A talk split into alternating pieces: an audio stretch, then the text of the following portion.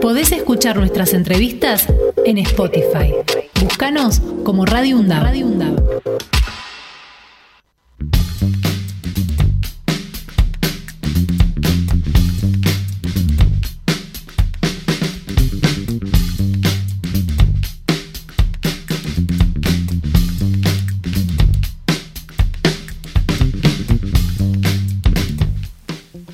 11 de la mañana, 38 minutos, y uno de los temas realmente que este, ha sorprendido y ha llamado la atención a la opinión pública tiene que ver, y es un tema que se viene tratando con, este, mucha asiduidad, que es la trata de personas. Bueno, se dictaron 354 sentencias por explotación sexual en la Argentina desde el año 2009. Y para hablar de este tema, qué mejor que hacerlo con las personas apropiadas. En este caso vamos a hablar con... Este, este, el, coordinador institucional de justamente de la Procuraduría que trata este tema, que es eh, Marcos eh, Parera. Marcos, muy buen día. Axel Govendi te saluda. ¿Cómo estás? ¿Qué tal? Buenos días, Axel. ¿Todo bien por acá? Bueno, bueno, contame esta cifra. ¿Cómo, cómo, cómo se dispone estos 354 este, que, que fueron este, determinadas en, en estos tiempos? Bueno, esta cifra surge de una labor llevada a cabo por la Procuraduría de Trata y Explotación de Personas, que eh, si bien como Procuraduría funcionamos desde el año 2013, eh, nosotros tenemos la competencia en trata de personas desde que se sancionó la ley en el año 2008. Correcto. Entonces nosotros tomamos contacto con todos los y las fiscales federales del país y desde aquel año venimos haciendo una sistematización de todas las resoluciones judiciales vinculadas a la trata y la explotación de personas y es así como llegamos en este 23 de septiembre a la cifra que acabas de brindarle a la audiencia. correcto. Eh, en total eh, se dictaron 467 sentencias condenatorias por el delito de trata de personas desde el año 2009, ¿verdad? Claro, en el año 2009 eh, eh, se dictó la primera sentencia, porque si bien la ley es del año 2008, los procesos judiciales tienen un tiempo, por lo que la primera sentencia es del año siguiente a la sanción de la ley, y efectivamente se, condenaron, o sea, se, se, dictaron 467 condenas, sí. de las cuales 354 fueron por explotación sexual. Correcto. Bien. Eh, y justamente la Procuraduría, este, ¿cómo empieza la investigación? Digamos, a través de datos anónimos, ¿cómo, cómo se va realizando este trabajo? Bueno, las fuentes de denuncia son variadas. La principal es la línea 145, que es una línea nacional, anónima y gratuita para poder denunciar hechos vinculados a trata o explotación de personas. Eh, así que ese es el el primer caudal o el mayor caudal de denuncias que nosotros tenemos. Sí. Pero también recibimos denuncias personalmente acá en la Procuraduría, telefónicamente, vía correo electrónico, derivaciones de otros organismos oficiales, eh, muchos con capacidades inspectivas, como puede ser eh, la FIP, Migraciones, Ministerio de Trabajo, Ministerios de Trabajo provinciales, que por ahí detectan alguna situación y nos la ponen en conocimiento a nosotros para que, para que tomemos las medidas judiciales correspondientes. Y también tenemos mucha mucho contacto con ONGs vinculadas a la lucha contra la explotación y la trata de personas, que eh, en muchísimas ocasiones nos acercan eh, hechos vinculados a trata y explotación, y esto tiene que ver con que muchas veces las víctimas que o se escapan de un lugar o dejan de ser explotadas se acercan a a organismos no oficiales, claro. el temor que los organismos oficiales generan, y estas ONG, gracias al, trabajo institucional que venimos haciendo hace muchos años y la confianza generada, nos acercan los casos ellas mismas y acompañan muchas veces a las víctimas a la Procuraduría para que, para que realicen la denuncia. Claro. Eh, Marcos, bueno, evidentemente eh, eh, este, este tema es, además de ser indignante, obviamente, me imagino que la red de tratas tiene que tener connivencia con ciertas autoridades, ¿no? O sea, no, creo que yo mañana me voy a poner a, traficar, este, a hacer trata de, personas con, con, fines sexuales, este, porque sí voy a tener este, la libertad para hacerlo, ¿no? Efectivamente, como bien vos decís, para nosotros eh, la corrupción es un componente fundamental y facilitadora de la trata de personas. Claro. Eh, y esto es algo que tiene dicho la Cámara Federal de Casación Penal de que la trata de personas, así como ningún otro delito de crimen organizado, podría tener lugar sin por lo menos un comportamiento aquiescente de quienes tienen a su deber hacer cumplir la ley, ¿no? Claro. Eh, claramente que la connivencia tanto policial como puede ser de sectores judicial, judiciales eh, es eh, el principal activo que tienen las, las organizaciones criminales dedicadas a la, a la trata de personas. ¿Hay algún, este, digamos, informe que nos diga que, por ejemplo, en los centros urbanos de mayor este, cantidad de habitantes haya más? o en lugares eh, como pueblos, por ejemplo, o como lugares mucho más chicos, como localidades mucho más chicos. ¿Por, por dónde va la, la, situación? Bueno, eso, eso hay que discriminar. Nosotros discriminamos las, las resoluciones por jurisdicciones federales. Ajá. Eh, obviamente que se puede desagregar eh, por las ciudades en las cuales se cometieron los, los delitos. No es un dato que yo tenga ahora a la vista, pero es algo que se puede hacer porque en la sistematización de las resoluciones judiciales eh, se establecen los domicilios de los lugares de explotación. Sí, sí, yo, tengo algunos datos, perdóname. Este, Por ejemplo, me llamó la atención Comodoro Rivadavia, por ejemplo. Este, La Plata es otro de los lugares, digamos, eh, o centros urbanos que evidentemente es donde mayor trata hay, también en Córdoba. Claro, pero esas son jurisdicciones federales, no, significa que sea en la ciudad de Comodoro Rivadavia. Ah, entiendo. Comodoro Rivadavia es una de las jurisdicciones federales de la justicia federal. Correcto. Entonces puede ser que a lo mejor la explotación se haya dado en algún pueblo. En algún pueblo cercano. Alejado de Comodoro Rivadavia, pero lo absorbe la justicia federal de Comodoro Rivadavia. claro. Como sucede en La Plata también, que abarca distintas jurisdicciones. Claro, totalmente. Bien. Eh, bueno, obviamente hablamos de corrupción, hablamos de connivencia, hablamos de muchos temas que tienen que ver que esto facilita. El crimen organizado son grandes redes las que ustedes descubren, digamos, a través de los testimonios que reciben. Bueno, salvo algunas excepciones sí. en las cuales se ha detectado una amplia participación de imputados y una organización más sofisticada.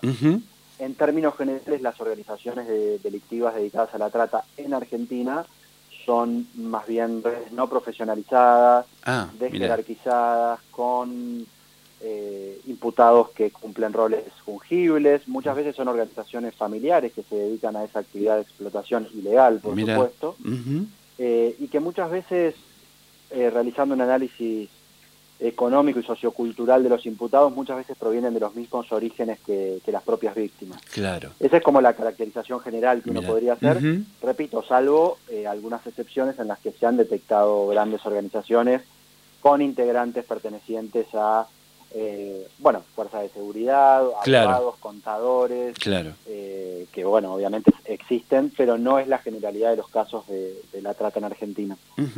Bueno, se hablaba mucho de contactos a nivel internacional, de grandes redes que intercambiaban, ¿no? Traían mujeres de otros lados y llevaban mujeres de otros. Eso eh, en la generalidad no está. Existe esa modalidad, lo que no, lo que no podríamos generalizar es que sea llevada a cabo por organizaciones tan grandes como las que estás eh, mencionando. Digamos. el traslado de personas es, algo muy común, principalmente de países limítrofes hacia Argentina o de Argentina hacia otros países. Bueno, en, el tema de exportación de víctimas, por decirlo de alguna manera, suelen ser a otros países que no suelen ser limítrofes, como puede ser México, Italia, ah, España, para, para explotación. Claro. Eh, pero la verdad es que no, no, se necesitan tampoco grandes eh, organizaciones para poder llevar a cabo ese traslado hoy en día, digamos, ¿no? Eso simplemente sacar un pasaje de avión y hacer viajar a la persona o de colectivo o de lo que fuera. Bien. Eh, Marcos, y, digamos, ¿cómo, ¿cómo, es el modus operandi que tienen eh, estas redes o, cómo trabajan? ¿Son eh, secuestradas muchas veces las personas? ¿Están este, sin salir, prohibida su, su, salida? ¿Están dentro como una prisión, digamos? ¿Qué, qué, cuáles son las características? Bien, es interesante la pregunta porque justamente las características que me acabas de mencionar son eh, forman parte del imaginario colectivo de lo que la trata de personas. Y nosotros, a, raíz de la sistematización de todas las causas, eh, notamos que los medios comisivos más utilizados son, primero, el engaño y después el abuso de una situación de vulnerabilidad. Correcto. El modus operandi suele ser eh, el ofrecimiento de trabajos o de condiciones laborales muy satisfactorias, o en teoría muy satisfactorias, y que luego, una vez llegadas a los lugares de destino, las víctimas se encuentran con que esas condiciones o el trabajo inicial no son lo que se le había prometido. Claro. Entonces, eh, la forma de someter a una persona en Argentina a una trata o una explotación tiene que ver con el endeudamiento inducido, con las amenazas, pero no tanto con la eh, prohibición de la libertad ambulatoria, la restricción de la libertad ambulatoria. Por eso esta idea del secuestro, que uno no puede negar que haya esos casos, no son la, generalidad de los casos, digamos. ¿no? es mucho más fácil tener sometida a una persona y evitar que quiera escaparse o pedir auxilio si uno le genera deudas, si uno amenaza con que si se escapa eh, va a ser deportada a su de origen o que va a ser eh, puesta en prisión por las autoridades policiales o que si te escapas le vamos a hacer esto a tu hija en vez de a vos. Eh, hay otras formas sutiles de sometimiento que no llegan a ser necesario un, un secuestro o una privación ilegítima de la libertad. Repito, aunque ha habido casos en los que sí. Sí, claro pero no es el modus operandi de, las redes, digamos. Bien. Bien. ¿Y qué le pasa a la persona cuando es liberada, digamos, cuando recurre o se escapa o llega a una organización, a una ONG, digamos, para, para ser rescatada? ¿Cuáles son los pasos? ¿Qué, ¿Qué, hacen en función a ello? Bueno, independientemente de la denuncia penal, que en principio no es lo más importante, se podría decir, porque el delito de trata de personas y la investigación y el abordaje tiene que ser víctimocéntrico, digamos, el interés tiene que estar centrado en, mejorar las condiciones de la víctima. Eh, se da intervención a lo que seguramente ustedes conocen y es el Programa Nacional de Rescate y Acompañamiento a Víctimas damnificadas por el delito de trata. Correcto. Que realizan el, primer abordaje de las víctimas eh, y que realizan un acompañamiento legal hasta la primera declaración testimonial de la víctima. Luego se da intervención a otros organismos como el Ministerio de Desarrollo Social o los Ministerios de Desarrollo Social de las provincias con sus puntos focales para que realicen el acompañamiento, contención y asistencia, tanto material como psicológica y médica, a esas víctimas.